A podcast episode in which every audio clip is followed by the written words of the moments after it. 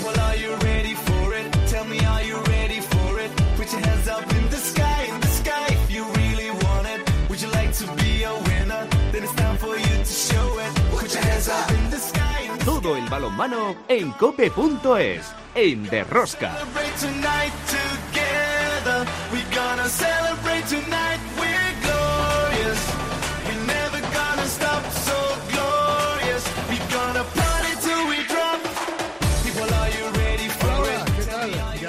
una semana más con todos vosotros. ¿Qué tal estáis todos? Seguidores del balomano, amigos de Derrosca. Los hispanos de Jordi Rivera esperan rival para los cuartos de final del Mundial de Polonia y Suecia.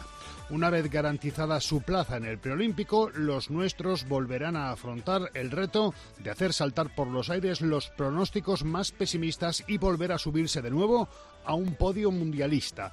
Dos victorias, una muy práctica ante la anfitriona Polonia y otra con oficio y por momentos brillantez ante Eslovenia y una derrota decorativa ayer ante Francia colocaron a la selección segunda de su grupo en la segunda fase. Ahora a esperar. A las ocho y media de hoy lunes, fecha en la que grabamos el programa, este 23 de enero, Alemania y Noruega se juegan la primera plaza en el grupo que se cruza con España. Quien gane se enfrentará a los hispanos el próximo miércoles con horario todavía por decidir. En el resto de grupos, lo más llamativo quizás sea la eliminación de Islandia o la clasificación de Hungría.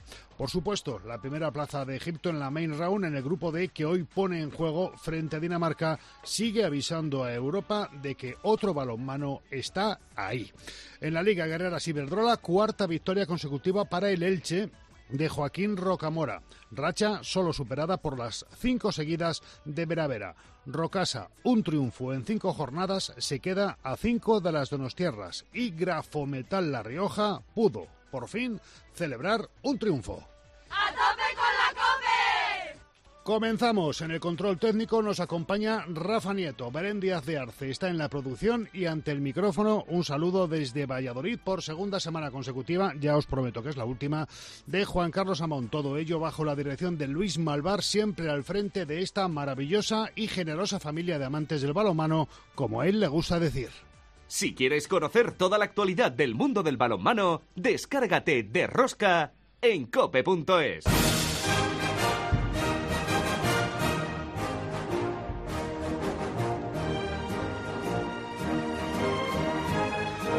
Abrimos edición de Derrosca, lo hacemos con nuestra tertulia, con esta tertulia de los magníficos, en la que naturalmente no puede faltar desde Cope Rioja.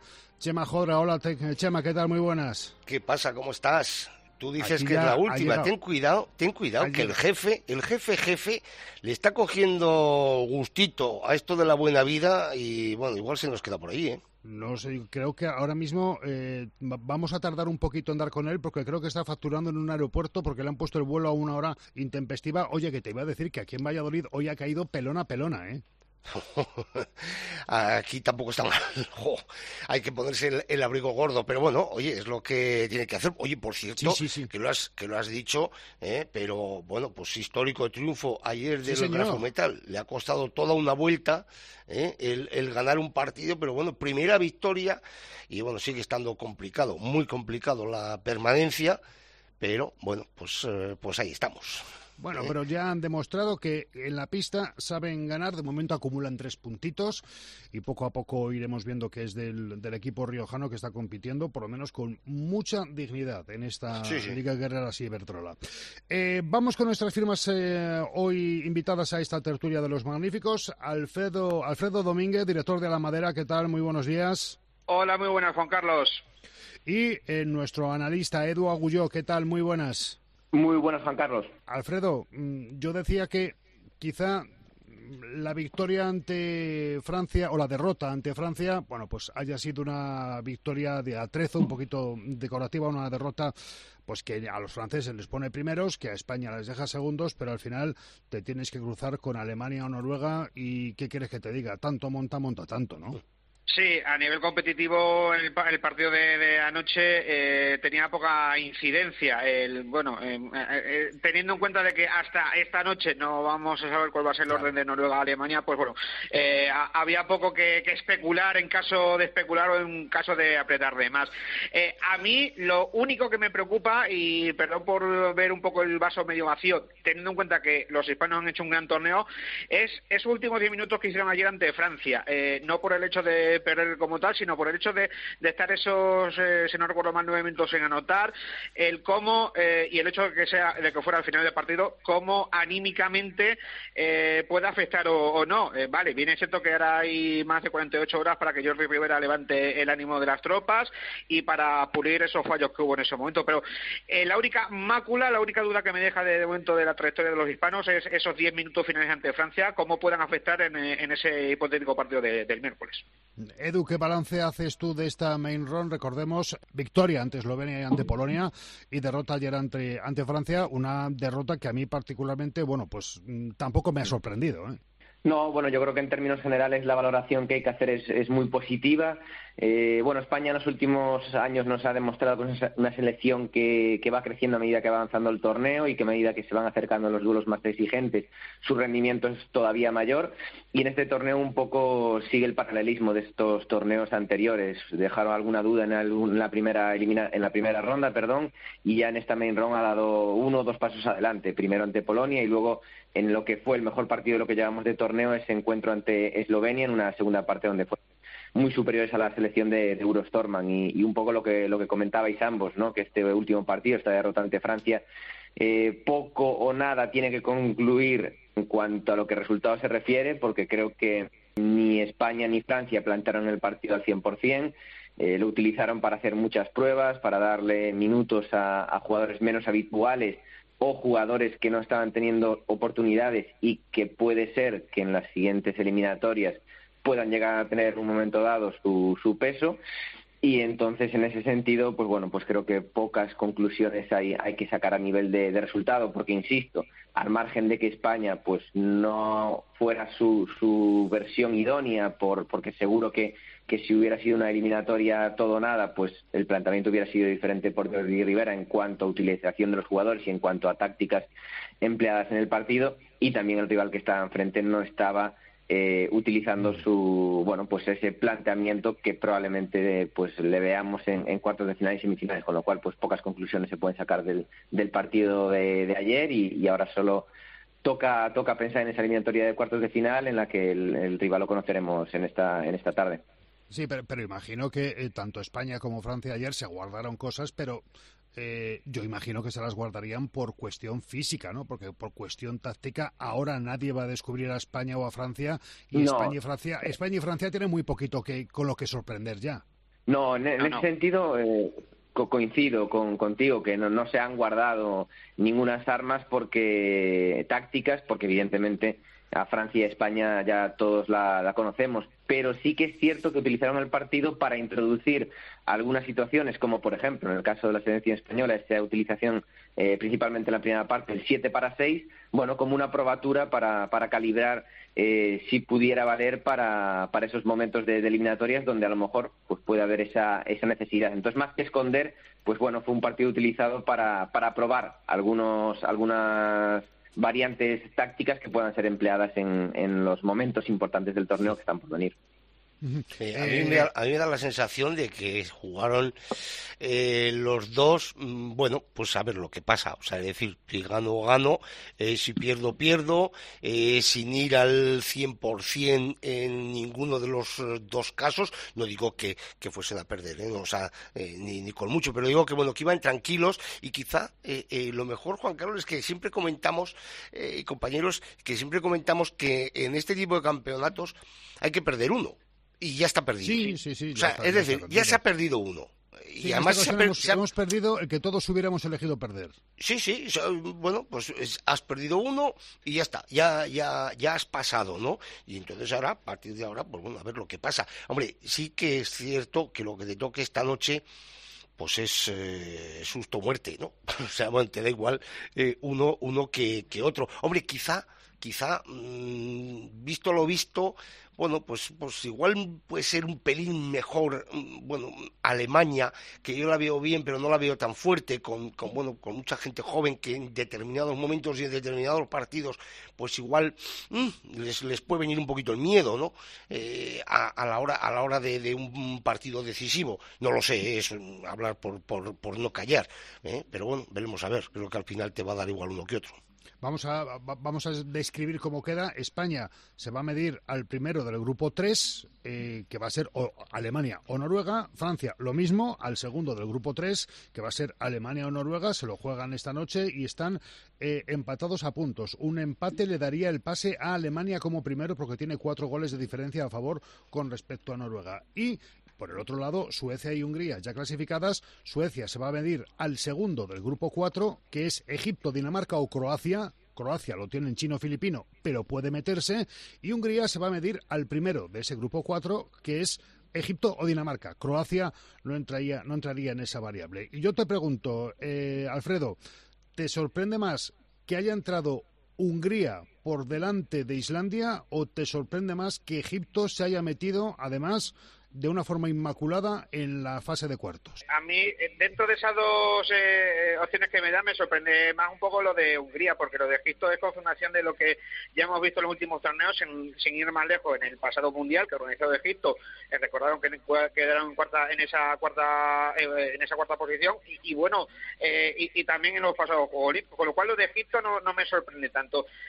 quizás me sorprende más un poco lo de Hungría, porque bueno, teniendo en cuenta la igualdad que había en ese grupo, con Islandia, con Portugal, que, tuvo incluso en su mano ayer eh, meterse, eh, me sorprende y sobre todo teniendo en cuenta el, el trastazo que se pegó el año pasado en el europeo, el cambio de, dinámica que han dado nuestro buen amigo Chema Rodríguez y Miguel Ángel Blasco a, esa selección este año, pues bueno, eh, yo, yo no tenía tantas esperanzas en esta Hungría y a mí sí me ha sorprendido un poquito más que consiguieran ese pase a cuartos de final.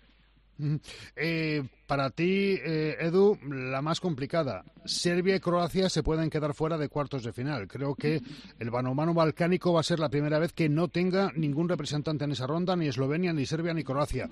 Eh, ¿Eso nos está queriendo decir algo malo del balonmano balcánico o es una situación que eh, se va a seguir dando? Bueno, yo creo que, es una situación que, mmm, por un lado, eh, tiene una parte de previsibilidad, porque en los últimos torneos eh, Croacia había estado pegando un, un, bajón poco a poco desde, desde que perdieron el, el europeo ante, ante España. Dinam eh, Serbia pues lleva unos años un poco en el, en el desierto. Sí que es cierto que está en una recuperación en este torneo se le señalaba como una posible, una posible sorpresa, pero entiendo que, es algo temporal, ¿no? La verdad que sobre todo en el caso de, de Croacia, si, si uno eh, va mirando la, la, plantilla que tiene, más los jugadores que, que, vienen por detrás, pues creo que van a ser capaces con su gen competitivo de volver a sacar selecciones que, que vuelvan a estar peleando por, por, los, por la lucha por, por las medallas. Y vamos a ver esta, este proyecto de, de Tony Gerona en, próximos torneos hasta dónde es capaz de llegar. Eh, ambas selecciones ahora pues estarán centradas en lo que queda de este mundial, sobre todo en el caso de, de Croacia que, que debe ganar para conseguirlo y en el siguiente europeo centrados en, en tener este billete para el, para el preolímpico en estos en este último año antes de, de París 2024 que, que, bueno al final es una un objetivo que, que todos los equipos están mirando con, con lupa porque bueno quedarse fuera del preolímpico es un palo muy duro no ejemplo por ejemplo ayer en, en, en el partido en el Portugal Suecia la selección lusa que, que si ganaba o empataba iba a estar en, cuartos de final. Al final, la derrota ante los anfitriones le, le, llevó a quedarse fuera de los cuartos de final. Como bien hablabais antes, fue Hungría la que se clasificó y además no han conseguido el, billete para el preolímpico, con lo cual tendrán que, que ganarse ese, ese puesto en, el europeo. Con lo cual, eh, doble varapalo para, para, para Portugal y en el caso de los balcánicos aún tienen esas opciones de, de poder meterse en el, en el, preolímpico, que bueno, que como mal menor pues irían con ese, con ese premio de este mundial. He obviado a Montenegro y a Macedonia porque pasaron prácticamente sin opciones ya a esta, a esta sí, main sí, sí. pero Eslovenia, Eslovenia, Serbia y Croacia sí que tenían opciones y es más, eh, en algunas quinielas sí que estaban por lo menos en la ronda de cuartos seguro, ya la de semifinales más complicado. Eh, una pregunta que os hago los dos. Alfredo, eh, ¿Alemania o Noruega y por qué sí y por qué no?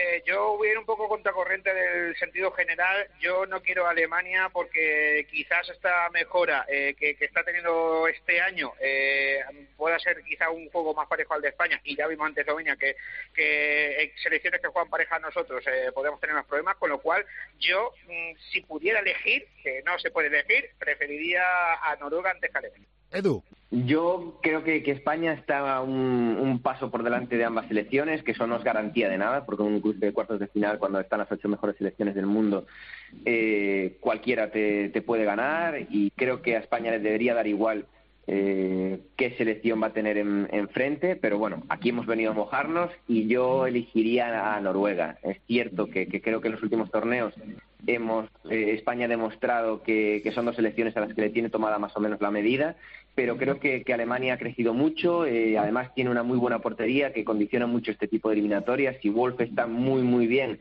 pues se complica mucho la, la, la, clasificación para semifinales. Creo que, aunque Bergerut es un buen portero, no es de tantas garantías como, la portería de, Alemania, que además de Wolf tienen a Birlen, que, es un, buen guardameta con lo cual creo que, que, por todos estos motivos y por lo que hemos visto en este, en este torneo, creo que, que elegiría a Noruega, que, creo que está un, un pequeño, medio escalón por debajo de, de Alemania.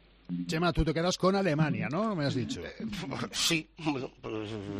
No, es que yo, yo, yo también, pero sencillamente, sencillamente porque a mí me da la sensación de que Alemania lleva una racha tan negativa frente a España que salimos ya con un 1-0 mental en el marcador. Me da esa sensación, ¿eh? Luego en el juego te lo pueden remontar y te pueden sí, dar la sí, vuelta sí. Yo al te digo, partido, ¿eh? pero... Claro, es en pura en pura teoría, claro. Yo, bueno, pues lo veo que, que bueno, eh, hay mucho jugador, eh, unos cuantos jugadores eh, jóvenes que igual en determinados momentos, en un partido igualado, en un partido tenso, pues eh, le puede temblar un poquito más la mano, ¿no? Pero, mm, bueno, pues ya te digo, ahora tiene un potencial que me da igual uno que otro. O sea, es decir, son partidos en el que al final se va a decidir por mm, pequeños detalles a favor de uno, a favor de a favor de otro, pequeños detalles que es bueno lo que van a hacer ganar un partido a uno o otro tipo. Para terminar, Alfredo, eh, estamos viendo el mundial con en una de las sedes, en este caso Polonia, menos éxito de público de la historia. A mí me está chocando, al menos por lo viendo por la tele y un poco también viendo las estadísticas, los, los datos de audiencia oficial, eh, de espectadores oficiales, que bueno, ya sabemos que esto hay que cogerlo con pinzas porque... Exactamente, los datos, los datos de la, los datos de la IHF es X partido 2. Eso es, eso es, a eso, a eso, a eso me refería. Eh, a mí me está chocando porque incluso en los propios partidos de la selección de, de Polonia... Eh, eh, la primera fase quizás sí, pero en la segunda no, no se ha llenado ningún partido. Eh, por eso, a mí me, me, ha chocado que un país como Polonia, que tente tanta, tanto seguimiento por el balonmano, con, con los clubes y demás, no, no estén las canchas tan llenas como, como podía esperar. Pues Suecia es un mundo aparte, sobre todo con Suecia, sí. con Suecia ahora en la parte final, pero lo de Polonia a mí sí me ha chocado, que no haya habido tanta, tantos espectadores en, en los fallos. Edu, ¿te ha sorprendido a ti también la escasez de público en Polonia en este campeonato del mundo? Mucho, sobre todo lo que comentaba Alfredo, los, partidos del, del, anfitrión, que al final son los que los que te garantizan siempre una, una presencia de, de, público alta, pues no ha sido así, porque recuerdo, por ejemplo, el partido contra contra España, donde las gradas había bastantes bastantes huecos, en ese partido donde Polonia además aún tenía vida en el, en el torneo, con lo cual, pues en ese sentido bastante decepcionante, ¿no? Una main run que tanto a nivel de público como de competitividad ha sido ha sido muy muy decepcionante porque bueno pues no hemos podido eh, vivir una, una, última jornada emocionante al, al margen de, lo que ha sucedido en el, en el grupo de Suecia que, que precisamente ha sido en, tierras suecas ese ese grupo con lo cual bueno pues la verdad que ha sido un, una main round descafeinada en, en lo ambiental y en muchos casos en lo emocional pues eh, dicho queda, Alfredo Domínguez, director de A la Madera, muchísimas gracias por haber estado con nosotros una semana más aquí en De Rosca. Un abrazo muy fuerte. Un abrazo, compañero. Hasta la próxima. Y Edu Gulló, periodista y analista de De Rosca, gracias por estar con nosotros y acercarnos a tu punto de vista sobre este campeonato del mundo que prácticamente ha copado monográficamente nuestra tertulia de hoy. Un abrazo muy fuerte. Hasta luego. Un abrazo y gracias por la invitación.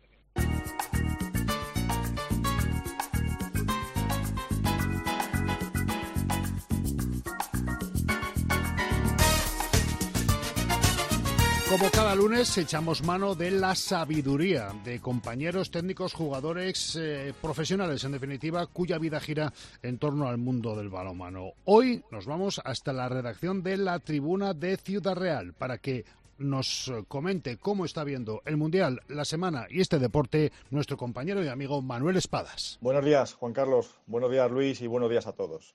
La verdad es que da gusto empezar la semana y verse otra vez entre los mejores del mundo. No por esperado deja de ser una gran noticia y un motivo de felicidad, porque los hispanos no solo han superado esa main round, sino que lo han hecho, yo creo que con solvencia, y si se me permite la expresión, hasta sobrados. Hasta tal punto de regalarnos ayer y regalarse ellos también ese plácido partido contra Francia, que pudimos disfrutar sin ningún tipo de nervios y tensión. La verdad es que yo no me acuerdo la última vez que pudimos jugar contra Francia de una forma tan relajada, tanto en la pista como en el sofá de casa, delante de la tele. Un partido en el que Jordi Rivera pues, pudo repartir los esfuerzos, dar titularidades a hombres más secundarios, lo de secundarios entre comillas siempre, claro, en esta selección, y demostrar que este equipo pues es capaz de tutear a la potente selección gala pese a no jugar al 100%. Ver ayer de inicio a los Sergio, Dani Fernández, García Andía, Corrales y compañía como elementos de la primera unidad mirando a la cara a Francia, pues la verdad es que era un gustazo. Sí, posiblemente Francia tampoco jugó con esa quinta marcha de intensidad puesta, pero aún así la de Guillón Gil es una selección que con potencial físico y calidad como el que tiene, pues es capaz de pasarle por encima a cualquiera pero no, a los hispanos no. Porque los hispanos a lo mejor no tienen el mejor roster del Mundial, pero sí se puede decir que es uno de los equipos más fiables, más sólidos y más coral, si no el mejor de todos. Luego pasará lo que sea en el cruce de cuartos de final contra Noruega o Alemania o en las posteriores semifinales si todo va bien, pero hasta ahora no se puede hacer un análisis más positivo de nuestra selección. El objetivo de los cuartos de final ya está ahí, ya está cumplido, y con él esa clasificación para los torneos preolímpicos, que no hay que olvidar que era otro de los grandes retos de este Mundial. Y es que, pues, eh, Jordi Rivera está acertando con la tecla, y lo está haciendo año tras año, que está logrando construir, o mejor dicho, mantener un bloque que perdonadme la blasfemia, no echa de menos a hombres como Raúl Enterríos, Virán Morros, Antonio García o Julen Aguinagalde, que hasta hace muy poco eran imprescindibles. Con precisión de cirujano y también con paciencia de alquimista, ha ido dando entrada a caras nuevas, a nuevos valores como Casado, Dani Dusevayev, Tarrafeta, Valera, Sánchez Migallón, García Andía, Peciña, Sergio o Dani Fernández, exprimiendo también el rendimiento de veteranos como Cañellas, como Gedeón Guardiola, Maqueda o Figueras. Eh, el resultado pues, es una máquina perfectamente engranada y engrasada que funciona a un alto nivel de eficacia, en la que todas sus piezas son importantes y en la que no hay nadie imprescindible. Bueno, eh, salvo dos hombres, en mi opinión, que son don Gonzalo Pérez de Vargas y el gran Alex Dusevayev. El resto, pues, miembros más de este gran equipo. Junto antes de, de, partir a Polonia, entrevistaba yo para la tribuna de Ciudad Real a mi paisano Miguel Sánchez Migallón y me reconocía que para todos ellos era un gran premio haber sido elegidos por Jordi Rivera para formar parte de una selección top mundial, como él la llamaba, porque en España hay muchos jugadores con perfil de hispanos, pero no todos pueden tener el orgullo de defender esta camiseta en una gran cita internacional, porque los hispanos lo tienen todo, en la pista y fuera de ella.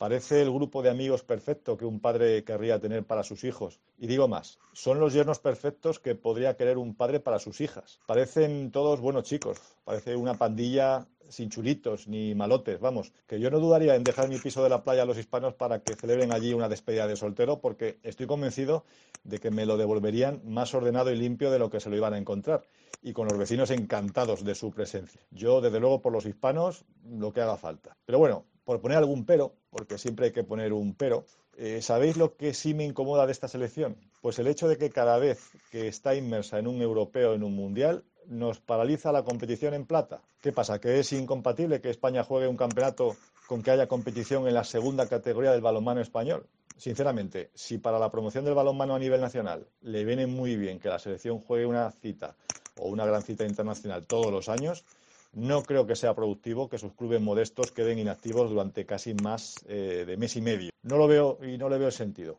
A ver si en la próxima asamblea de clubes y federación le dan una vuelta a este punto del calendario. Y hasta aquí. Buena semana a todos y mucha suerte para los hispanos.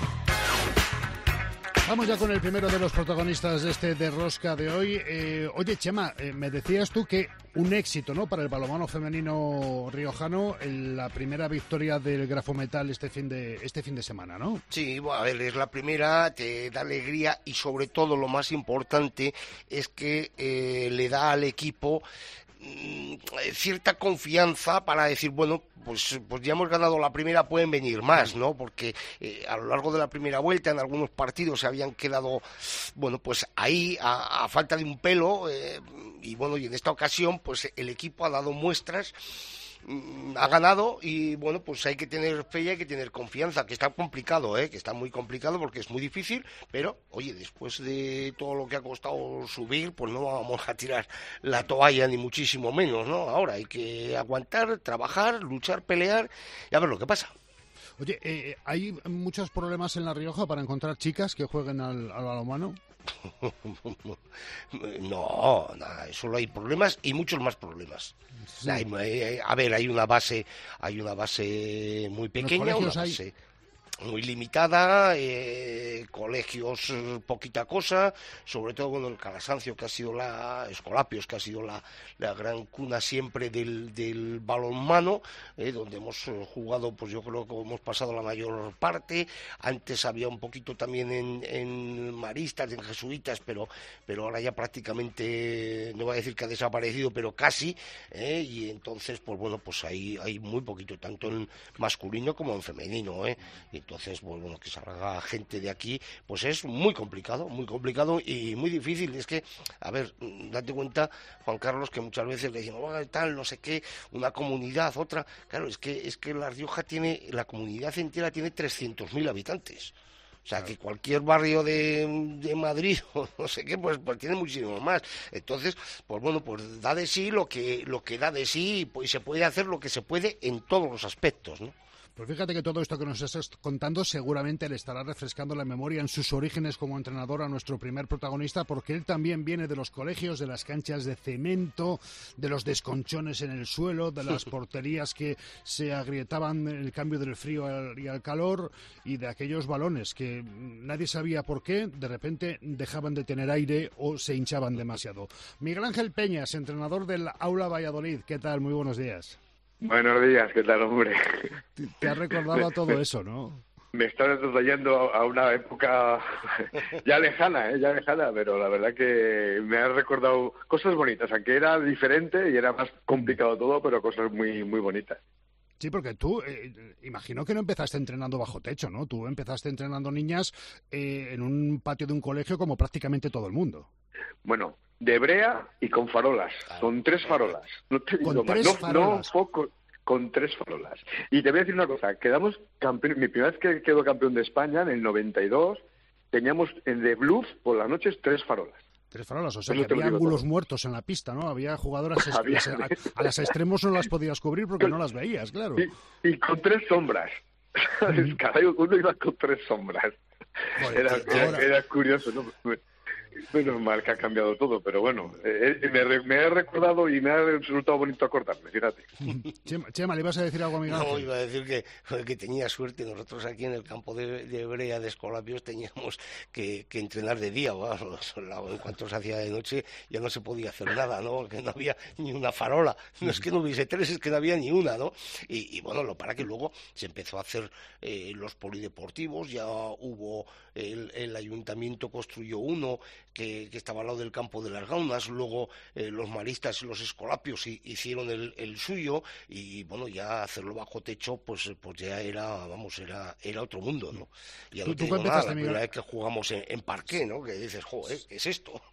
Tú, tú, Miguel Ángel, el primer pabellón fue el de Cristóbal Colón, ¿no? Sí, claro. No, mira, a raíz de eso, a raíz de que quedamos campeones de España en el 92, pues ya en el 92 nos pusieron un, bueno, unas columnas sotechadas y que ya, por lo menos, si llovía no caía dentro de la pista. ¿Sabes? Y luego poco a poco eso fue creciendo y ahora ya es un, un pabellón que, bueno, pues para nuestra cantera nos viene genial, genial. No tiene nada que ver con lo que empezamos en aquel momento, pero ahí sí fue un inicio, ¿no? Fue un inicio. Bueno, os pusieron unas uralitas y un par de farolas más, imagino. Bueno, fue, fue mira, yo, eh, la- todo hay que hablar de la evolución, ¿no? Y la evolución ha sido siempre, cada, cada año era algo mejor, cada año era algo mejor, y al final, bueno, pues mira, la base está trabajando en un sitio genial, cu- cu- cubrimos todas las horas, estamos desde las 4 de la tarde hasta las 11 de la noche sin parar de haber balonmano allí, que eso es algo, algo para nosotros espectacular y es lo que tenemos que valorar, ¿no? Lo que había es lo que había y ahora es lo que hay y lo que hay pues hay que buscar, incluso lo que hay ahora mismo, mejorarlo también. Y de repente mm, llega el Aula Valladolid y empieza a ascender categorías, sigue con sus éxitos en campeonatos de España de balonmano base y os encontráis en la división de honor femenina en un proyecto por el que apostasteis en un principio pues un poquito asumiendo ser las comparsas, pero de repente os dais cuenta de que no, de que podéis ir en serio y de que podéis hacer carrera en la división de honor, ¿no? Bueno, no- creo que nos atropellan a nosotros las circunstancias. No, no nosotros íbamos en busca de, sino que las circunstancias hacen, hacen que eso sea así.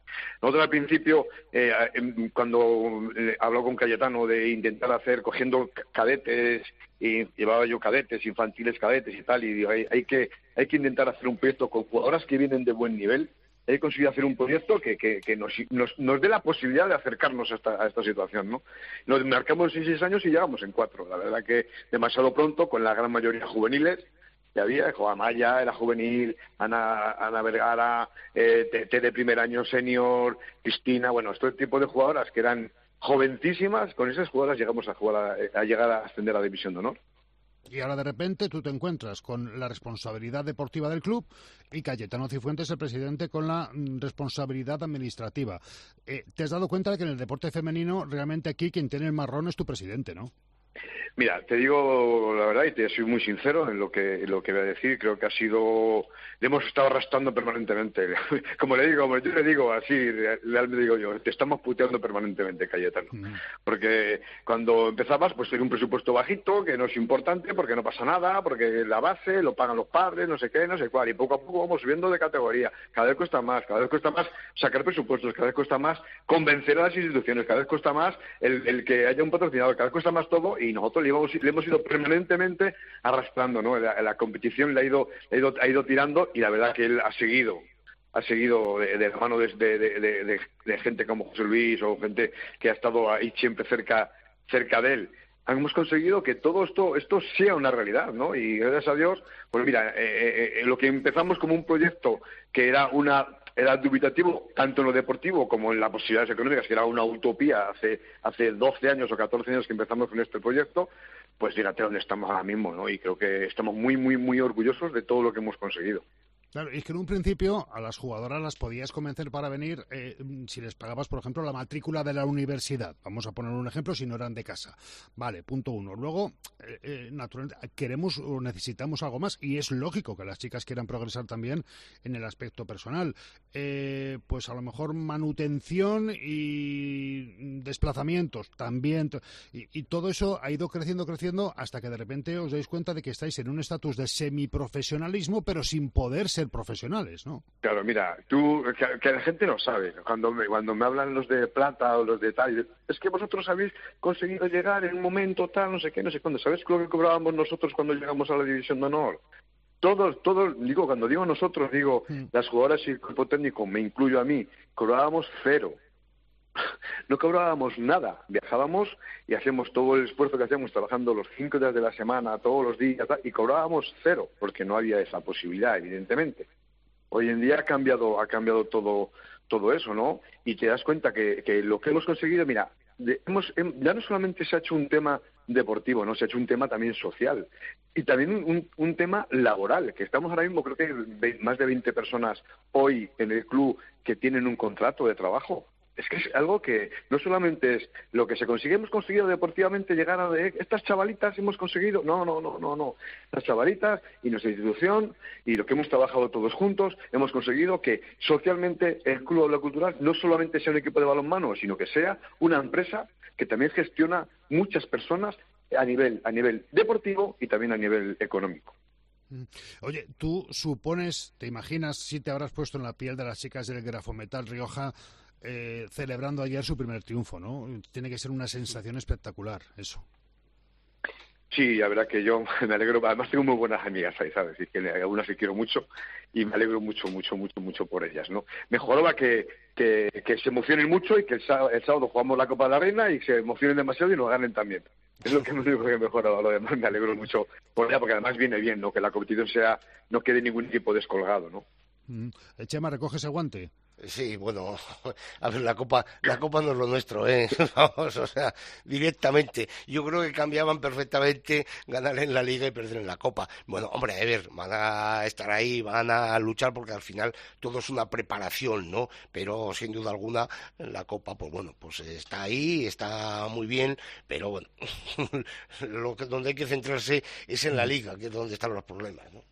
Eh, Miguel Ángel, eh, decías Copa el próximo sábado, eh, tenéis luego eh, toda la segunda vuelta de la, de la liga. ¿Cuál es el, el, objetivo? Porque ahora mismo sois séptimas, habéis perdido, bueno, de una forma ajustada en Elche este pasado fin de semana ante un equipo que está absolutamente lanzado, el de Rocamora. ¿cu ¿Cuál es el objetivo de la temporada? ¿Meteros en fase final de Copa y quedar entre los seis primeros, por ejemplo?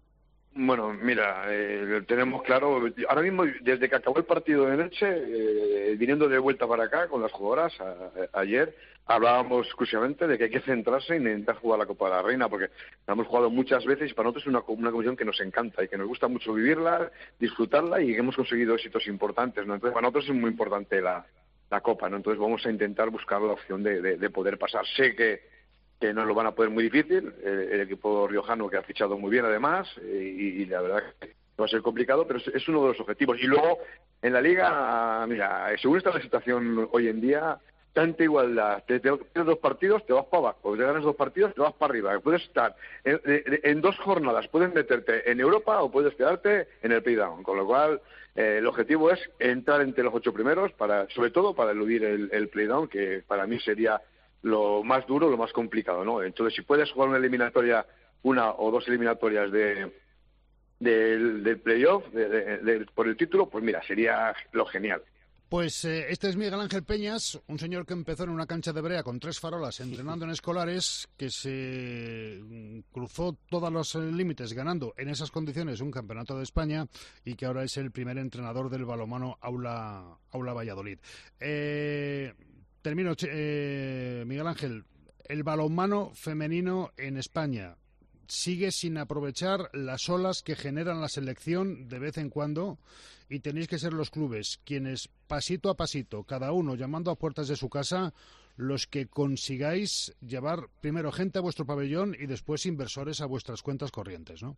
Bueno, sí, la verdad que esto está muy complicado y sigue siendo complicado. Sí que es cierto que estamos dando pasitos, pasitos, pasitos, pasitos y otro pasito, otro pasito. Me gustaría que avanzáramos un poco más, un poco más rápido. Sé que tampoco es bueno pegar golpes muy fuertes sobre la mesa, pero luego pasa lo que pasa, ¿no? Al final acaba como acabó la otra vez el femenino, que se hundió en la miseria.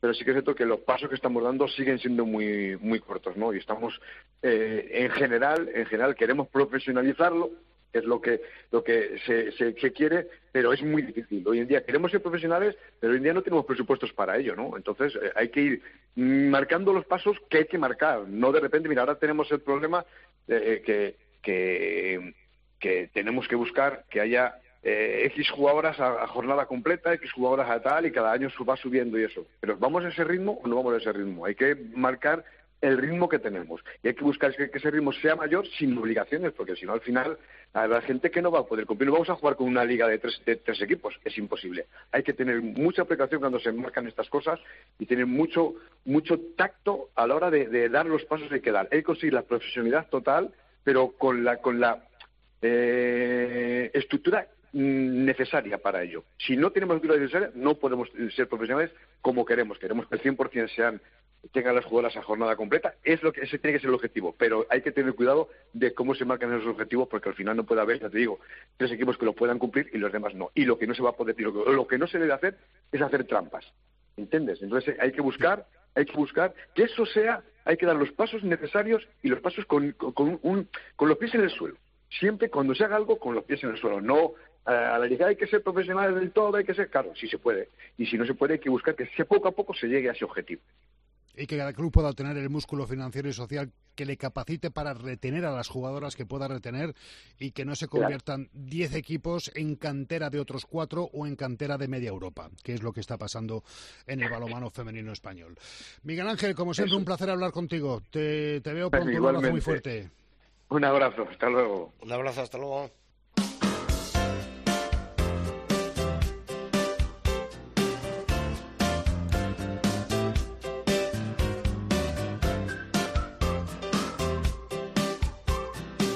Esta misma noche conoceremos el rival de España en la ronda de cuartos de final, Alemania o Noruega. Pero antes de eso, ha habido que disputar una segunda fase en la que se venció a Polonia jugaba con el papel de anfitrión, lo que le hacía más temible, se ganó a una Eslovenia que parecía que estaba encontrando el golpe de pedal adecuado y que no pudo con una muy buena España y ayer se perdió contra, contra Francia. Hay que hacer balance de lo que ha sido la participación de la selección española pues eh, primero en la voz del principal protagonista. Luis Malvar, durante las últimas horas, hacía ese balance de la primera fase de la main round y de las previsiones de cara a las rondas finales con el seleccionador Jordi Rivera.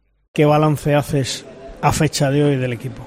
Bueno, vamos a ver, eh, había que conseguir un objetivo prioritario, que era entrar en cuartos. Este mundial era muy importante Empezábamos con un grupo un poco trampa porque era un grupo asequible, con un partido que no me gustaba porque mm, era el partido contra, contra el equipo de Montenegro que había hecho un muy buen europeo y en el partido clasificatorio del europeo del 24 había ganado muy bien sus dos partidos y la verdad es que bueno era un partido que a priori era complicado. Luego bueno, entrábamos en ese segundo grupo que era Eslovenia, Francia y Polonia, que evidentemente ahí nos lo jugábamos todos. Todos, la verdad es que yo pienso que hemos pasado unos momentos de, tensión sabiendo lo que nos jugábamos, porque no solamente nos jugábamos el pase a cuartos, sino la posibilidad de entrar en, en los preolímpicos, porque si no, ya luego todo lo tienes que esperar en el europeo y en el europeo ya las plazas son muy limitadas para poder entrar en el preolímpico y yo creo que bueno en estos momentos mm, la nota del equipo es notable ¿no? hemos tenido nuestras lagunas en el juego pero hemos tenido también capacidad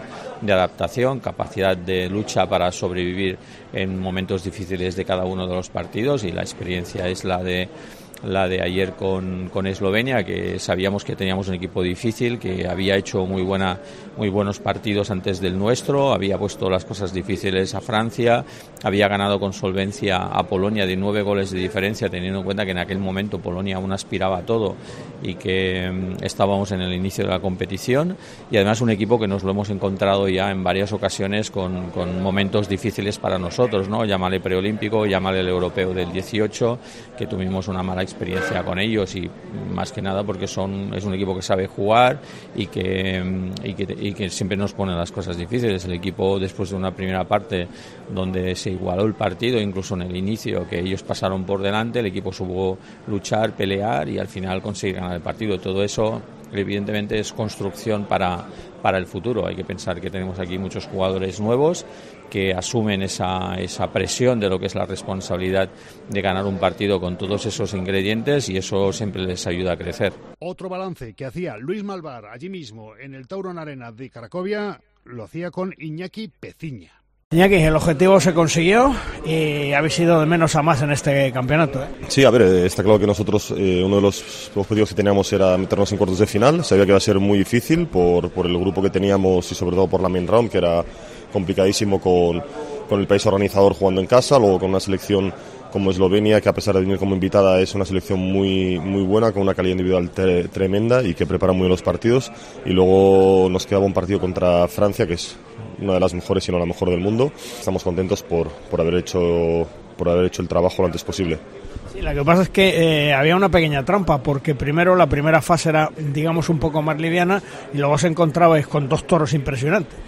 Exacto, pues hay, hay grupos que ha sido un poco al revés, ¿no? que han tenido una merrón un poco más eh, llevadera, asequible y, sin embargo el grupo era, era más exigente. Nosotros, el grupo no dejaba de ser exigente porque teníamos selecciones que juegan, juegan bien, que nos han puesto muchos problemas, como Irán y, sobre todo Chile.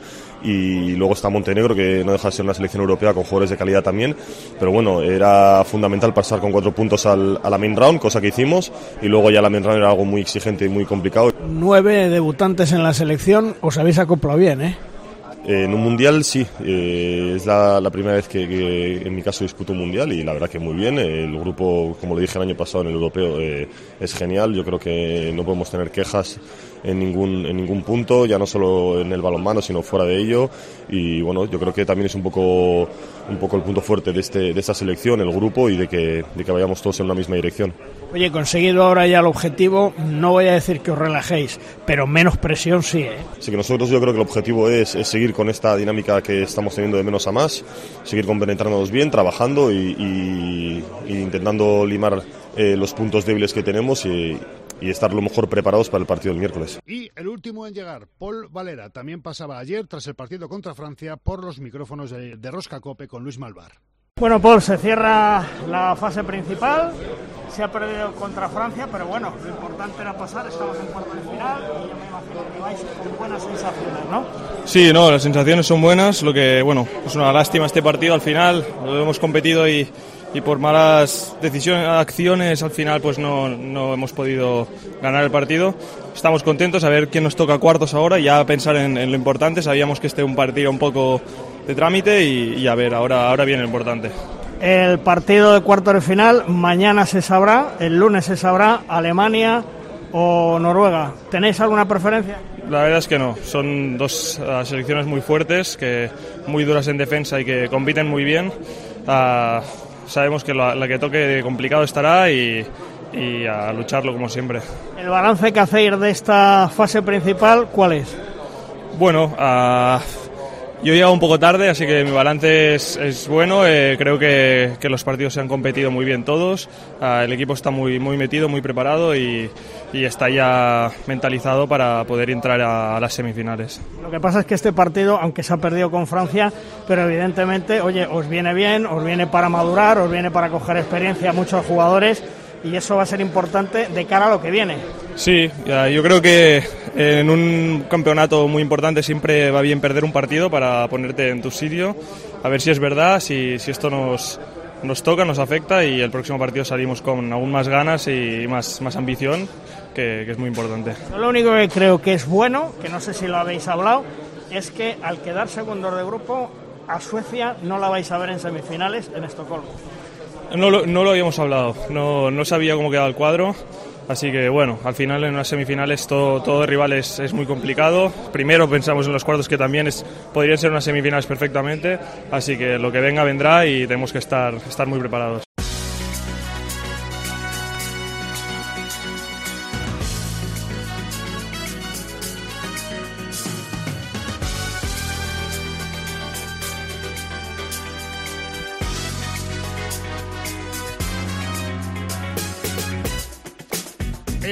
Pizarra aquí en Derrosca Cope también buscamos el asesoramiento, la opinión y los conocimientos de los que más saben en cada materia relacionada con el deporte y específicamente con el balonmano. Hoy es el turno del preparador físico de la selección española masculina. No es otro que Jesús Rivilla. Muy buenas Luis, muy buenas oyentes de Derrosca. Hace un par de semanas, en una conversación informal, le transmití a un familiar la importancia de ver con sus hijos a nuestra selección en este mundial. Me preguntó que por qué ellos son más futboleros que otra cosa. ¿Qué se iban a perder por no ver un deporte que no es el suyo? Esta fue mi respuesta. Te vas a perder al equipo más coral. Ningún equipo es más equipo que España. Del primer jugador al último componente del staff saben que son tan fuertes como el eslabón más débil. Dejar a un niño sin ver cómo jugadores top admiten con naturalidad jugar lo que les toca y dar lo máximo en el campo, en el banquillo o en la grada es dejar a un niño huérfano de una lección capital es que si no ves estos partidos no verás un tiempo muerto donde el foco está 101% en buscar soluciones, alternativas para mejorar. Ahí no escucharás lamentaciones, es que esperos o excusas. Dejarás también de ver la maravilla de que dos jugadores con casi 20 años de diferencia, Dani Fernández y Gedeón Guardiola, aporten significativamente y que tanto la veteranía como la juventud se valoren mutuamente. Te perderás a la mejor portería del mundo dos porteros tan distintos, tan buenos y tan amigos que forman probablemente la portería más fiable del planeta. No verás a un seleccionador, Jordi Rivera, cuyo liderazgo se basa en el trabajo, la capacidad de tomar decisiones valientes en los cambios de jugadores y en la gestión del equipo. Te vas a perder conversaciones entre jugadores donde no existe el ego ni la confrontación, y sí existe el trabajo en equipo para optimizar los detalles que llevan a la excelencia hay que ver esta selección porque nunca se cree lo suficientemente buena como para salir relajada. Y a la par, nunca deja de creer en sus propias posibilidades, por difíciles que se pongan las cosas. Como ves, Luis, seguidores de Derrosca, perderse un partido de los hispanos es, seas balonmanero o no, perder la oportunidad de aprender lecciones más allá de lo puramente deportivo. Nos escuchamos próximamente.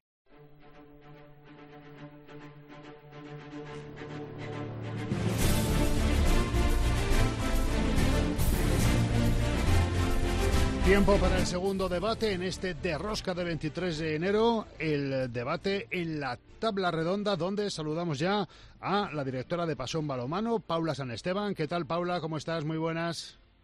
Muy buenas. Y a nuestro compañero de Copa de Huesca, Pablo Barrantes. ¿Qué tal, Pablo? Muy buenas. Hola, ¿cómo estáis? Muy buenas. Eh, me estoy dando cuenta de que somos el, el rectángulo antártico. León, Jaca, Valladolid, Logroño. Entre los... Guau. ¿Qué temperatura tienes ahora en León, eh, Paula? Menos cinco. ¡Hala! Que no, esa es la hora. No puede ser que haya menos cinco, mujer, si son las 10 de la mañana. Sí, Pero sí, menos cinco, menos cinco. Menos cinco en León. Espera que miro yo la mía. Sí. Tú allí en, en Huesca, Cero. En Jaca cero. cero. O sea, estamos en menos cinco de balance. Yo tengo uno, menos cuatro. Lo deja esto. ¿Y tú en, en Logroño, Chema? Te voy a decir una cosa, yo estoy en el Caribe. Tengo tres con una sensación térmica de menos uno. O sea, vamos, el, ca- o sea, el ca- aún así- el Caribe comparado con vosotros. Ah, en bañador, en bañador. Chema, que entre los cuatro no sumamos un grado. Joder, qué desastre. Que estamos Dios. en menos uno, gracias al menos cinco de Paula. pues en lo que León, tiene ¿eh? que hacer, a 23 de enero es lo que tiene que hacer. No, no, sí, en eso estamos Sí, de sí. acuerdo. Vamos a ver si conseguimos ya la punta del Pentágono también bajo cero. Vámonos hasta algún punto de un aeropuerto en Polonia. Eh, Luis Malvar, ¿cómo estás? Muy buenas. Hola, muy buenas. Pues en Cracovia y os voy a dar envidia. Yo estoy como en el Caribe, 6 grados.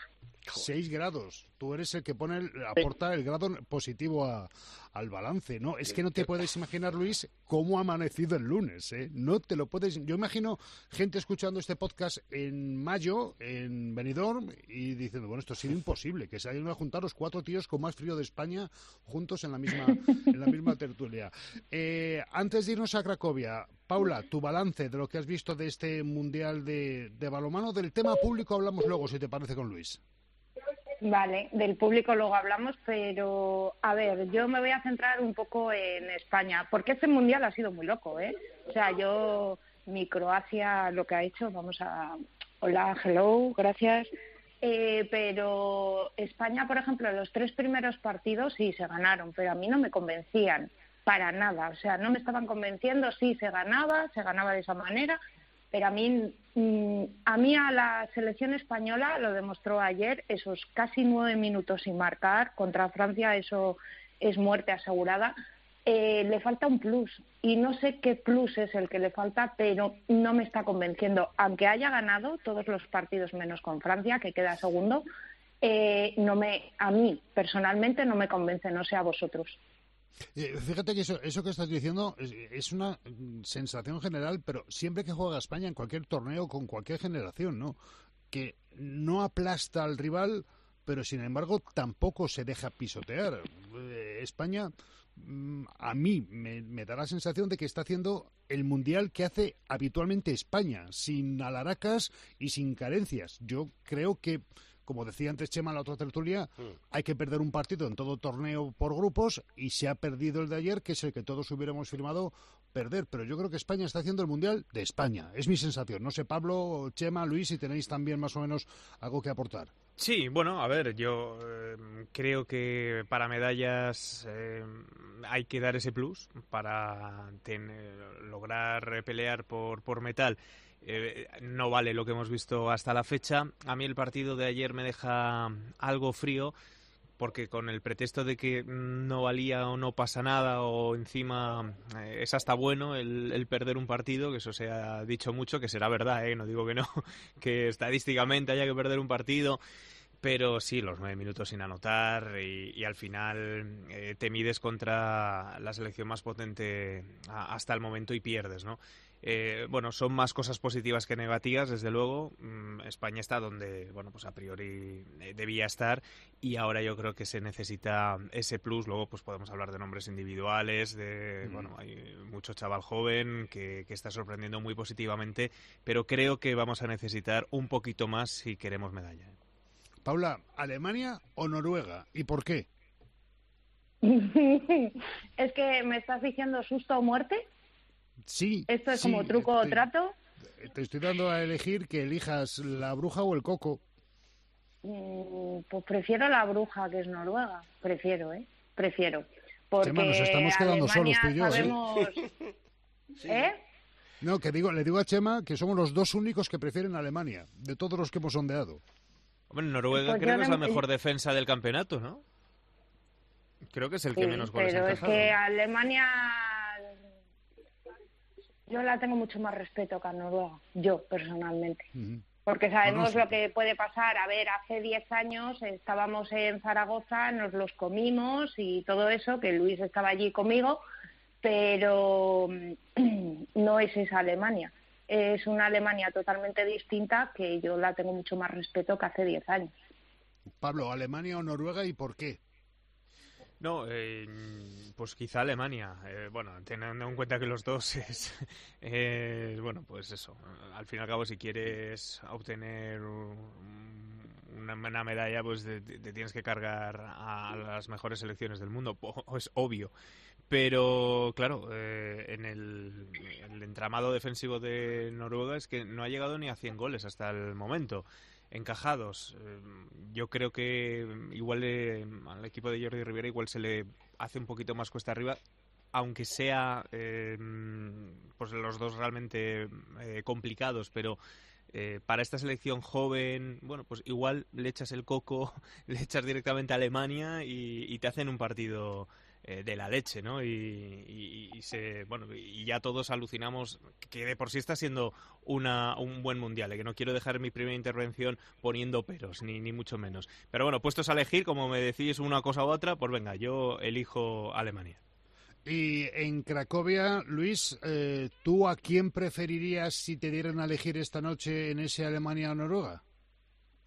Bueno, yo, yo voy a ir por partes eh, con lo que habéis dicho. Mm, Primero, la selección española no nos olvidemos que tiene nueve debutantes, que está en construcción, como no se harta de decirlo Jordi Rivera. En segundo lugar, la selección ha ido de menos a más. El partido de ayer no me vale en absoluto y ahora explica- explicaré por qué. Es decir, si España ayer no dio la talla, eh, Francia tampoco. ¿Por qué? Pues porque yo creo que en el fondo ni España ni Francia querían ganar ayer. Y os digo la verdad, yo tampoco. ¿Por qué? Porque en semifinales te encuentras en Estocolmo con Suecia. Hubo un momento, si no os eh, recordáis del partido, los franceses fallaban unos pases, se les iban fuera de banda, eh, pases al pivote que perdían, que recuperábamos, etcétera, etcétera. Hubo un momento que Guillaume Gil pidió un tiempo muerto y bueno, debió de pensar, estamos haciendo demasiado ridículo, vamos a ganar y que sea lo que tenga que ser. A partir de ese momento salieron en ataque un tal Fábregas, un tal Maé, un tal Remilí, es decir, puso a la artillería en, en escena. España, pues hizo todo lo que pudo, pero tampoco os creéis que se mató. Agustín Casado estaba tocado, Peciña estaba tocado, los dejó en el banquillo. Durante mucho tiempo España jugó con un 7-6, probaturas, porque era un partido para probaturas. Y en cuanto al eh, quién quiero yo esta noche, pues mm, es que lo van a elegir ellos, que me parece horroroso, porque tenían que haberse jugado los partidos el mismo día, porque ahora hoy Alemania o Noruega son los que van a decidir con quién juegan. ¿Quién pienso que va a ganar? Creo que va a ganar Noruega y que Noruega va a ser nuestro rival. Pero insisto, esto no es lógico. Debían de haberse jugado todos los partidos el mismo día, porque ahora los alemanes o los noruegos son los que van a elegir con quién juegan. Sí, pero bueno, es que este mundial eh, desde un principio está mal hecho, porque no saber dónde se van a jugar semifinales, dónde esto, dónde. Es que no hay ni por dónde cogerlo. Mira, Yo no sé mira, cómo el este- este- presidente mira, este ha mundial- permitido estas cosas. Este mundial es un auténtico desastre. Yo llevo hecho con este 20 mundiales, que se dice pronto, ¿vale? Eh, os puedo decir, en Cracovia, ni una sola bandera anunciando el mundial, ni, un, ni una sola publicidad en donde están los autobuses, los tranvías, etcétera, etcétera. A los medios de comunicación nos pusieron una pegatina para que fuéramos eh, free, para que fuéramos libres en los medios de comunicación. Los conductores de los tranvías y autobuses no tenían ni puñetera idea. Es decir, aquí ha pasado totalmente desapercibido. Una desorganización brutal. En cuanto a los viajes, bueno, yo os puedo decir que eh, en su día la IHF ofreció un vuelo charter de danza Estocolmo. Las combinaciones son tremendamente leoninas. Todos dijimos que sí, los enviados especiales que vamos, que tampoco creéis que somos muchos. Somos Televisión Española, F, marca que se ha sumado, y un servidor. Luego hay un par eh, de, de amigos y entrenadores como Pillo y como el mismo Juan Luis Arradillo, pero ellos van por su cuenta. La federación lo ha pedido y hasta ayer no se ha empezado a saber nada. Es decir, y mismamente me decían, eh, es que es posible que el miércoles por la noche nos digan si sí o si no, porque el miércoles por la noche los que pierden tienen que irse a Estocolmo. El viernes por la noche los que mm, juegan la semifinal se tienen que ir a Estocolmo. Esto es un desbarajuste de padre y muy señor mío que no hay quien lo entienda. Y sobre todo a los medios de comunicación nos machacan con los traslados, con las peticiones de los hoteles, etcétera, etcétera. Es decir, mm, no entiendo nada. Eso sí os puedo decir bendita la Federación Europea de Balonmano cómo trabaja, la seriedad que tiene y lo claro que lo tienen todo. Esto es como si hubiera venido Tutankamón, y nunca mejor dicho, porque está el egipcio, a organizar un mundial. Eh, queríamos hablar precisamente de eso, de la poca difusión, y, y, quería preguntarle a Paula si no se le cae el alma a los pies como a mí cuando pone los partidos que se juegan en Polonia y ve las gradas, porque es lo que se ve, las gradas, no al público.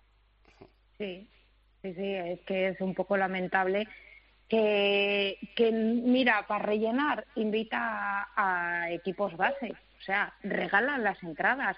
Vete a la puerta y regala entradas a toda la gente que pase por la, por la calle. Es que es vergonzoso ver cómo están esas gradas. Es que yo creo que es el primer mundial que vemos las gradas tan vacías. No, es que lo que no puede ser, Paula, es que aquí en Polonia perdonarme, pongan entradas a 50 euros, que es lo que han puesto. Es decir, a mí me recuerda las gradas a la Liga Sobal, o sea, que con eso os digo, no, que de ahora, No, es que ahora hablaremos de la Liga Sobal, ¿eh? Es que estaba pensando yo en eso, digo, ¿se podía hacer peor las cosas que en España? Pues, pues sí, parece que se pueden hacer peor las cosas que en España. ¿Se puede maltratar más al balonmano que en España? Pues sí, se puede, se puede. No, Es, yo no, eh, no sé, no sé, Pablo, lo que tendrían presupuestada la organización en ingresos por, por vending, por taquillaje, pero ese, ese parámetro eh, tienen que sacarlo de la cuenta de resultados porque seguro que ha sido absolutamente deficitario, al menos en la sede de Polonia. No sé si van por separado o es contabilidad común entre Suecia y, y Polonia, pero la sede de Polonia ha sido deficitaria en cuanto a taquilla, seguro, absolutamente seguro. Claro, es que como vas a comprar un bono si no sabes dónde van a jugar después. Sí, sí, es claro, que vamos sí, a eso, como no se sabe tampoco dónde va a ir, imagínate Francia, no sabes su afición luego dónde va. Tú te coges un bono y ese bono es para tal ciudad, no para mm, me lo pueden cambiar para luego si me lo mandan a Polonia, me lo mandan a Suecia. Es que no es que es una desorganización total y lo que dice Pablo, ¿se podían hacer peor las cosas que en España? Pues sí, pues ya tenemos Polonia. Vuelve a priorizar, además- me imagino, los ingresos de televisión y lo institucional de cada país que haya puesto para albergar su, su fase o su sede, sus partidos al aficionado. Y bueno, pues al final tiene estas consecuencias, gradas vacías y otra vez el deporte en sí es el que sale eh, trasquilado de, de este mundial. Es el deporte, ¿eh? no, no Polonia, ni que es que además me llama la atención lo que dice Luis, ni una sola promoción en la ciudad. Pues es nada, que- nada, y ya te digo, en los, eh, en los transportes públicos ni una sola publicidad, ni un solo póster, ni una sola marquesina, absolutamente nada. Es más, para cachondeo, fuera del Taurón Arena, que hay banderas, yo me acuerdo cuando el europeo, que había 16, que había banderas de- del europeo, ni una sola bandera del Mundial, todo banderas del Taurón. Y ayer, para más cachondeo, cuando yo estaba llegando, pues en torno a las 6 de la tarde, una cosa así, porque España jugaba a las 9, eh, sabéis que el Taurón Arena, bueno, pues eh, es como muchos estadios de fútbol con eh, luminosidad que van rotando a lo largo de circular a lo largo de- del exterior del, del estadio. Bueno, pues ya no ponía nada del mundial, ya estaba poniendo las actuaciones que tienen previstas para este año. ¿El tema COVID eh, han relajado el pulso o no? El tema COVID es un cachondeo. Es decir, yo cuando llegué, ya lo conté la semana pasada, a recoger la acreditación después de dar tres vueltas a la plaza de toros, como le ha pasado a todo el mundo que estaba desesperado, ni me pidieron el carnet de COVID ni me pidieron nada. Llegas a la zona mixta, unos tienen mascarilla, otros no tienen mascarilla. Bueno, es una auténtica locura. Eso sí, a los jugadores ahora que van a, a jugar cuartos de final, lo mismo que han- cuando han pasado la fase principal, les hacen un PCR a todos, a toda la dele- todas las delegaciones, para ver si tienen o no tienen eh, COVID. Pero vamos, esto es un auténtico cachondeo de pe a pa. E insisto, bendita la organización de la Federación Europea de Balonmano, estos tendrían mucho que aprender, pero mientras esté Hassan y sus mariachis, esto va de mal en peor. Eh, Paula, lo comentaba yo en la, en la tertulia anterior, eh, eh, es curioso que si hoy Croacia no conseguía meterse, que lo tiene muy difícil, eh, se meterían Muy casi con toda seguridad Egipto y Dinamarca, Croacia, Serbia, Eslovenia, Montenegro y Macedonia, las cinco balcánicas fuera sin presencia en cuartos de final. ¿eh? Es alucinante. Yo, por ejemplo, lo que es Croacia, que Luis sabe que yo soy muy croata, yo después de la española es Croacia, eh, sí que me ha sorprendido negativamente, negativamente. Y sí, lo que dices tú, los balcánicos que siempre a priori luchan y siempre eh, dos o tres se meten en la siguiente fase, este año se van a quedar los cinco fuera, los cinco, ¿eh? Es que contra Dinamarca y Egipto, hola, hello, es que están brutales. Sí, eh, Croacia tiene que ganar su partido. Egipto y Dinamarca juegan entre sí. Debería perder Dinamarca y Croacia ganar su partido por una diferencia que sumada a la negativa de Dinamarca superará el más 39 que tiene Dinamarca. Es una auténtica barbaridad lo que tiene que hacer Que no, Croacia que no, y que eso Croacia solo fuera. pasa en las películas de Disney, no pasa en la, en la vida real. No, no, no, no, no. Mm. Croacia está fuera, los cinco balcánicos están fuera. Y Eh, Pablo, perdona, ¿qué- Macedonia sí. del Norte, no, no la liemos. Que hay que Sí, decir perdón, Macedonia perdón, del Macedonia Norte. del Norte. Macedonia- que por cierto, si hubiera una Macedonia del Sur, te lo compraba, pero como no hay. Pues es que Macedonia Por cierto, del Norte. Sí, sí, Por cierto, por yo aquí han venido pajaritos, ¿eh? No, Ah, ya me cuenta, lo cuenta. A ver, solo, a ver, eres el único que tiene 6 grados, ¿cómo lo van a ir para allá? A ver, por cierto, me cuentan mis pajaritos Está bien, pajarito. que la Soval mm, pretende mm, seguir con el circo que está montando, porque los payasos ya los tiene. Ahora ya eh, va a tener un himno oficial y hasta una mascota que quieren en la primera jornada de la Liga Soval ponerla en marcha.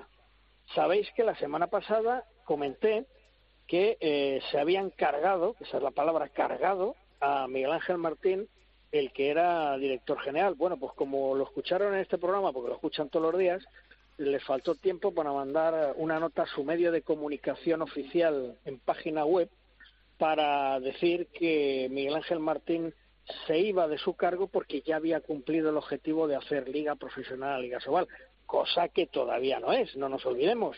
Más cosas. Eh, quieren poner un director de partido, o mejor dicho, dos personas de director de partido. Esas dos Pues mira, personas Te van voy a a ser una del cosa. propio En, club. En el Sí. fútbol, depende de quién te toque, puedes no enterarte de quién está o puede ser una auténtica mosca paquetera, el director de partido, que realmente no sé qué Bueno. utilidad tiene. Bueno, pues aquí el director de partido, quieren poner un director de partido, por supuesto, cobrando, cobrando, ¿eh? y va a ser del mismo club local, y va a haber dos directores de partido. Y luego lo que pretenden de cara a la próxima temporada, que va a haber tomate, es poner en la mesa dos ordenadores para ser ellos los que hagan, los propios clubes, los que hagan el acta, ¿eh?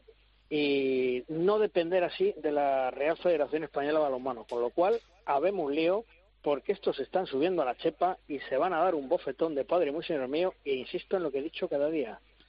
Día a día están más cerca del precipicio. Pues un dato Bueno, más. pero todo esto que has contado, ¿quién paga? O sea, es decir, ¿podemos un Eso, director de eso, partido? ¿quién? ¿quién, quién lo paga? ¿Podemos unos ¿y quién los paga?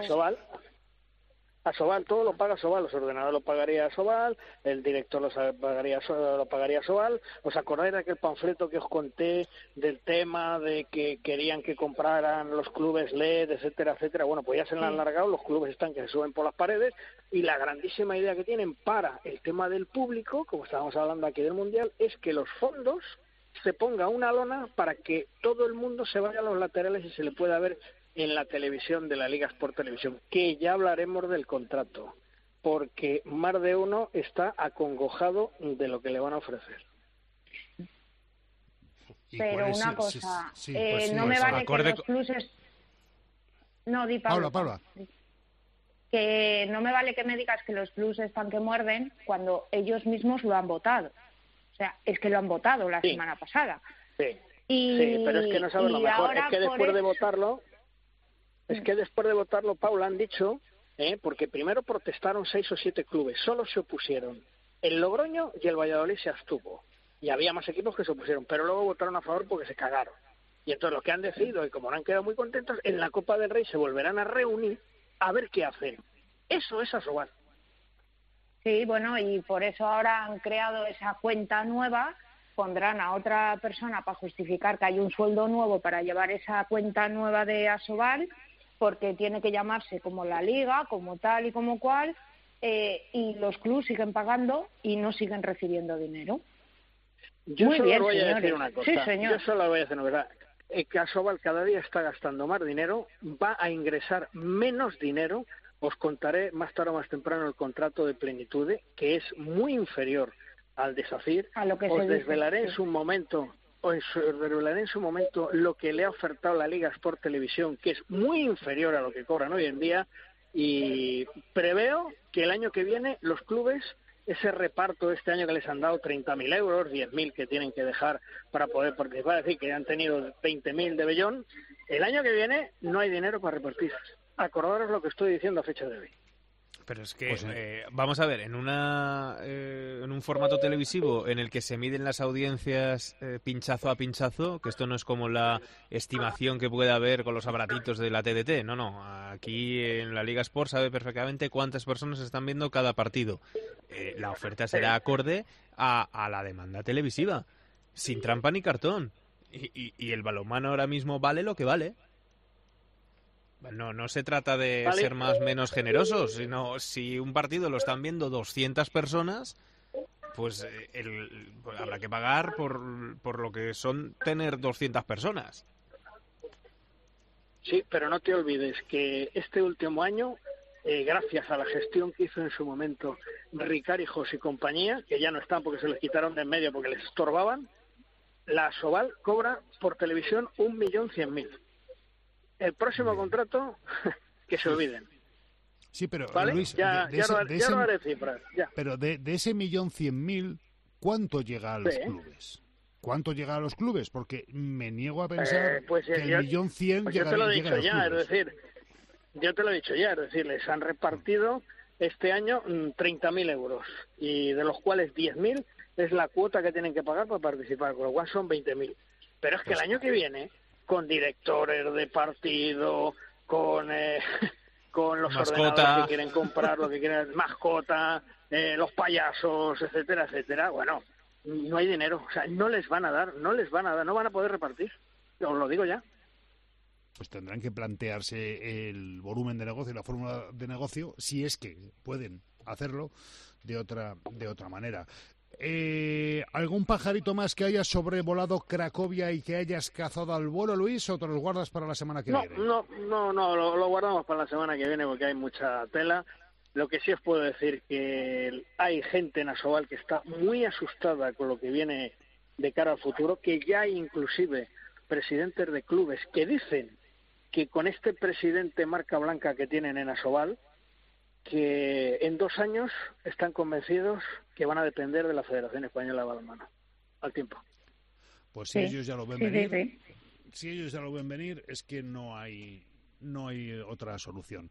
Luis, Pero eh, ojo, que todo, de- to- todo esto, todo esto, Juan Carlos, la culpa tiene un nombre y apellido y se llama Adolfo Aragonés, en Fantasías. ¿Por qué? Yo os lo explico.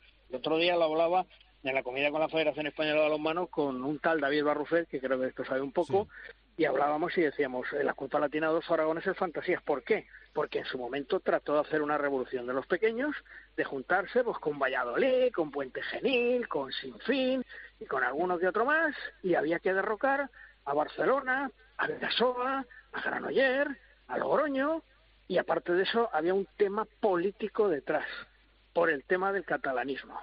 Y entonces se los cargaron y dijeron, ahora vamos a mandar nosotros, ¿vale? Estáis mandando, mirar dónde vais a llevar la Liga Sobal que la vais a dejar hecha un trapo. Sí. Yo lo dije desde el principio de temporada, que en el momento que se hiciera profesional, a mí siete presidentes, siete, bueno, voy a decir ocho ya, que me llamó la semana pasada, eh, no, no les es viable salir como liga profesional, no pueden ser equipos profesionales, no tienen Pero dinero ver, si es suficiente que- para si es que- hacerlo. si es que el Consejo... Vamos a ver, si Por es lo tanto, no vamos a esperar dos años. No vamos a esperar. el en la próxima temporada va a haber plus que nos salgan.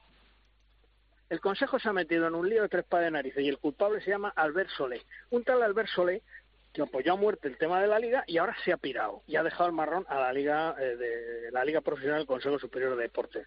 La liga eh, esta liga quién es el profesional, la liga Sobal tiene que presentar sí o sí auditorías de todos los clubes para hacer un primer paso, un primer paso porque no son liga profesional si quieren ser liga profesional. ¿Qué sucede?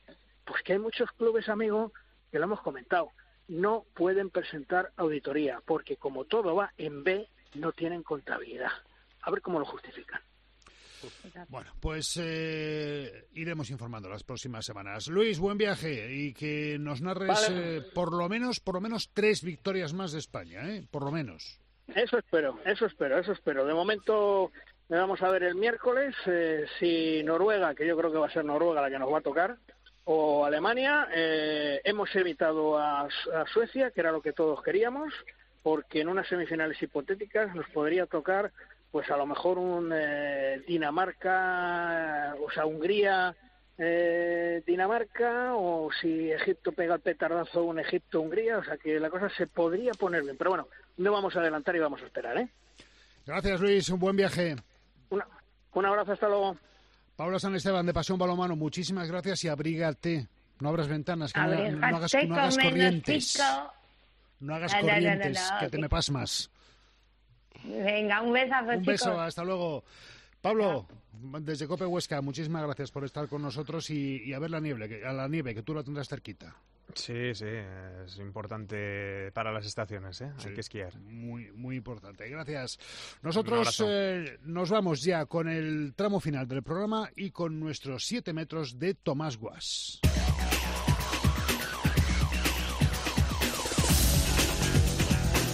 Todo preparado, bola en la mano, lanza Tomás. Malvar Rosquito, objetivo cumplido por los hispanos cuando se presentaron en el Mundial. Cuartos de final, entre los ocho mejores equipos del mundo y lo más importante, plaza para los torneos preolímpicos de París 2024. Una selección que tiene nueve jugadores debutantes en el campeonato, que está en pleno proceso de construcción tras el cambio generacional bajo la mano del gurú Jordi Rivera, gran gurú. Ahora llegamos a los cuartos y el equipo va más cada día. Esperamos que una vez más se metan en la lucha por las medallas. Los hispanos desde 2018 solo saben ganar metales campeonato tras campeonato. ¡Vamos, chicos! ¡Balonmano!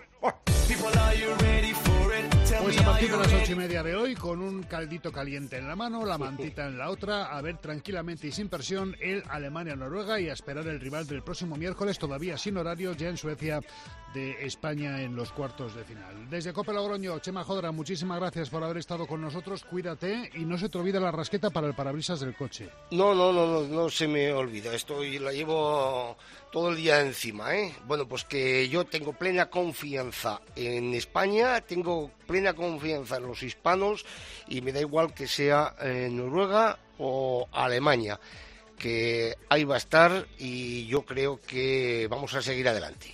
Sí, señor, que pasa el siguiente. Hasta el lunes. Un abrazo.